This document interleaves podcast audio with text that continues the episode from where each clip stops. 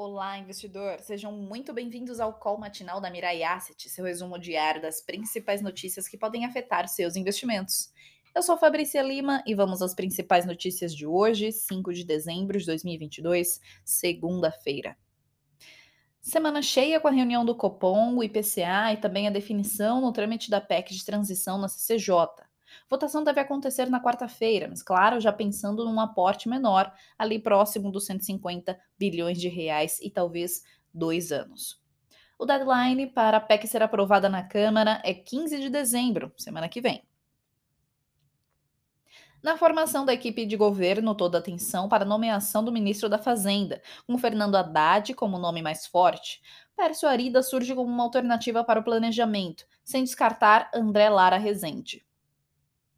No mercado global, algum alívio com a reabertura da economia chinesa, no abandono da política de Covid-0.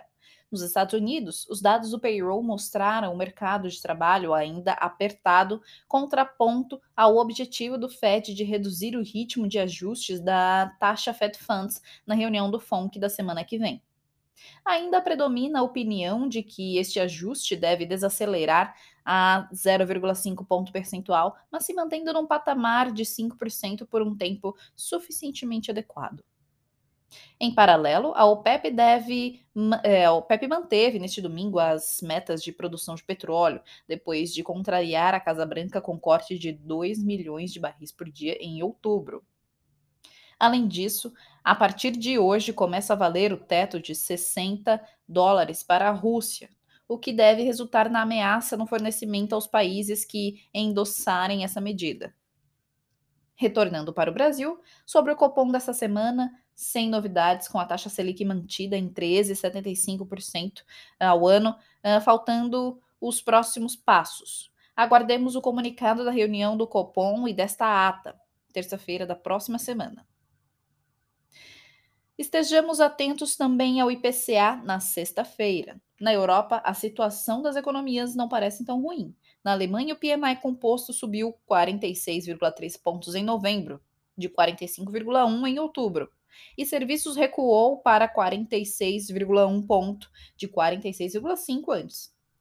Na zona do euro, o PMI composto subiu a 47,8 pontos em novembro, de 47,3 antes e o PMI de serviços marcou 48,5 em leve queda ante novembro, que foi de 48,6, na mínima em 21 meses.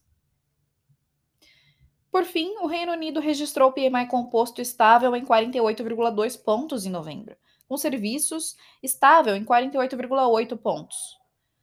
Uh, vamos agora às aberturas das bolsas e commodities de hoje. Na Ásia, as bolsas de valores fecharam em alta, com o Nikkei com aumento de 0,15%, Xangai com aumento de 1,76%.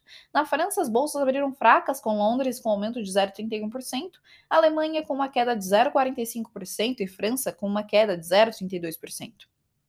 Nos Estados Unidos, os futuros das bolsas de valores abriram em queda, com Dow Jones uh, com uma queda de 0,37%, S&P com uma queda de 0,39% e Nasdaq com uma queda de 0,24%.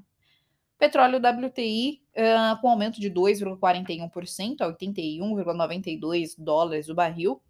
Petróleo Brent uh, com aumento de 2,31% dólares. Uh, não, com aumento de 2,31% a 87,52 dólares o barril.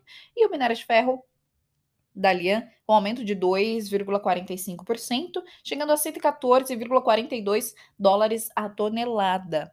Uh, e esses foram os destaques de hoje. Esperamos que vocês tenham uma ótima semana, um ótimo dia, ótimos negócios e até mais.